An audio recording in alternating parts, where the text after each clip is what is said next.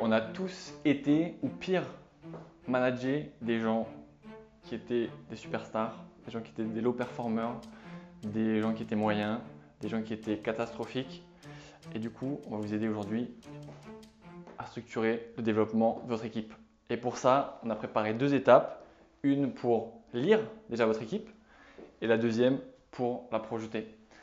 Première étape, lire son équipe. Ça veut dire quoi lire son équipe? Alors on a essayé de simplifier au maximum euh, la lecture d'équipe et du coup on a défini six schémas ou typologies vraiment de, personnes.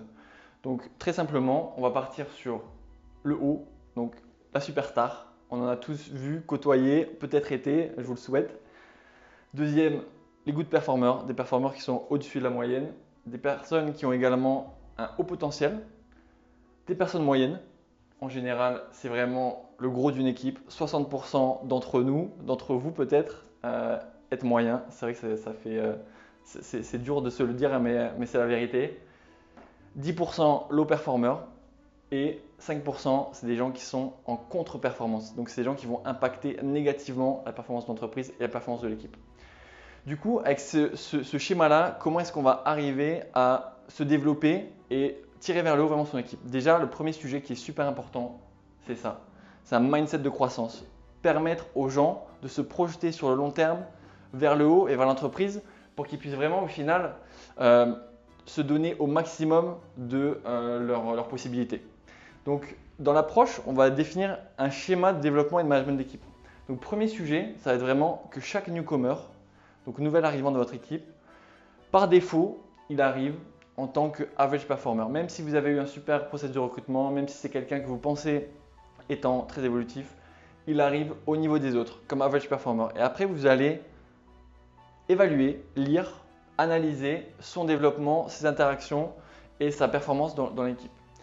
Cet average performer là, il va pouvoir se développer en général sur une strate supérieure. Donc il y a 15% des gens à peu près qui sont sur cette strate supérieure, de good performers. Donc c'est des gens qui vont faire le boulot, qui vont faire un peu mieux le boulot que les autres euh, et qui vont apporter plus de valeur ajoutée euh, à l'entreprise ou à l'équipe que la moyenne. Sur ces good performers là, il y a aussi 5% je dirais de, l'équipe qui est ce qu'on appelle à fort potentiel, au, haut potentiel. Donc c'est des gens qui vont avancer plus vite que les autres. Et sur ces gens qui avancent plus vite que les autres, il y a une possibilité également de se développer comme vraiment étant l'élite, l'élite de l'équipe, le super euh, bon performeur qui va vraiment tirer et, lever au final la moyenne euh, et le standard de l'équipe. Si on reprend notre average performer qui arrive dans, l'équipe, il y a aussi euh, une autre histoire qui est possible, c'est le fait qu'ils deviennent low performer. Donc les low performers en général dans une équipe, malheureusement, c'est 10%. Donc c'est des gens qui ont plus de difficultés, qui vont apporter peut-être moins de valeur ajoutée à l'équipe, euh, par contre, on va voir dans une seconde que ce n'est pas, pas fini, c'est pas terminé. Et finalement, il y a les contre-performeurs, c'est à peu près 5% d'une équipe, et on va voir que ces contre-performeurs-là, il faut les traiter d'une manière très spécifique. Donc maintenant, votre rôle en tant que manager, c'est quoi? Votre rôle en tant que manager, déjà, c'est de définir une ligne, ce que j'appelle la ligne de statu quo.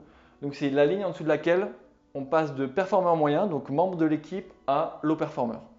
Donc jusqu'à la ligne d'acceptance, donc acceptance line, c'est des low performers. Donc votre rôle à vous, c'est d'aider ces low performers à devenir au moins des average performers. Donc ça, c'est vraiment votre rôle. Votre rôle également, c'est si on regarde les strates au-dessus, c'est que ces good performers ou ces hauts potentiels, eux, deviennent des superstars. Vous devez leur donner l'occasion, les, tester sur certains sujets pour voir s'ils ont un potentiel de superstar et, justement qu'ils le deviennent. Les contre-performeurs, eux, c'est drastique. Il faut les sortir. Donc c'est pour ça que votre rôle, c'est de définir une company line. Qu'est-ce qui est acceptable ou pas de faire dans l'entreprise ou de, générer comme valeur ajoutée ou pas dans l'entreprise.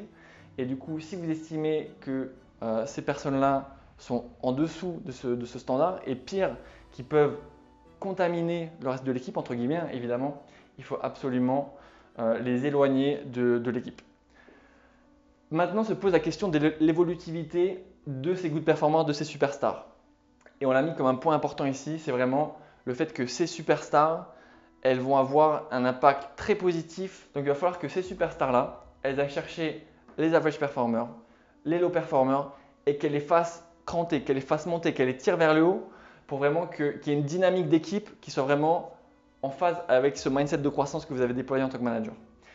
Si vous n'arrivez pas à mettre vos superstars dans un mode de cohésion, elles vont avoir l'effet inverse et pour le coup avoir plutôt un impact de division sur, l'équipe. Donc voilà pour la lecture. Maintenant, comment on va projeter cette équipe-là sur la durée? Donc je vous propose quelque chose de très simple. C'est une échelle de temps. Et là, une échelle en ordonnée que je vais appeler le facteur X. Le facteur X, c'est quoi? C'est la valeur ajoutée qui doit être proportionnelle au niveau de responsabilité, qui doit être proportionnelle au développement également euh, de ces personnes. Quand je dis développement, c'est vraiment la promotion, le développement des compétences euh, hard et soft, et également les conditions, le salaire. Donc du coup, si vous partez en fait sur ces, deux axes-là, vous allez devoir définir un standard. Donc ça, c'est vraiment le standard de votre entreprise, avec au milieu la moyenne et les personnes qui vont avoir au fur et à mesure du temps une évolution euh, de conditions, de valeur ajoutée, de salaire, euh, de, formation éventuellement, de promotion d'entreprise qui va être moyenne et qui va suivre vraiment cette, ligne-là. Maintenant, si on revient à notre, notre schéma d'avant, on va voir les good performers ou les personnes qui sont au potentiel, qui doivent vraiment être sur la limite haute euh, de, ce, standard d'entreprise-là pour vraiment les garder motivés, les stimuler, les projeter.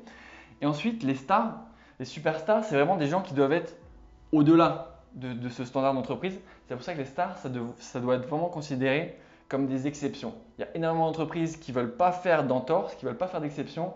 C'est dommage parce que ces stars-là, sans faire d'exception, elles ne vont pas pouvoir les garder. Maintenant, si on passe sur l'autre typologie de population, donc ces low performers-là, ils doivent aussi de manière tout à fait, je dirais, euh, normale et proportionnelle, ben, comme ils apportent moins de valeur ajoutée à l'entreprise, ils vont avoir des conditions au final qui vont être moindres et ils vont se situer en deçà de euh, la ligne en fait moyenne et même en deçà du minimum de la ligne moyenne pour certains. Donc là, c'est un, signal fort que vous envoyez au final aux équipes parce que vous avez effectivement de la disparité sur les conditions, sur les niveaux de responsabilité, sur la projection, sur la formation, sur les promotions en interne de vos équipes et de vos employés.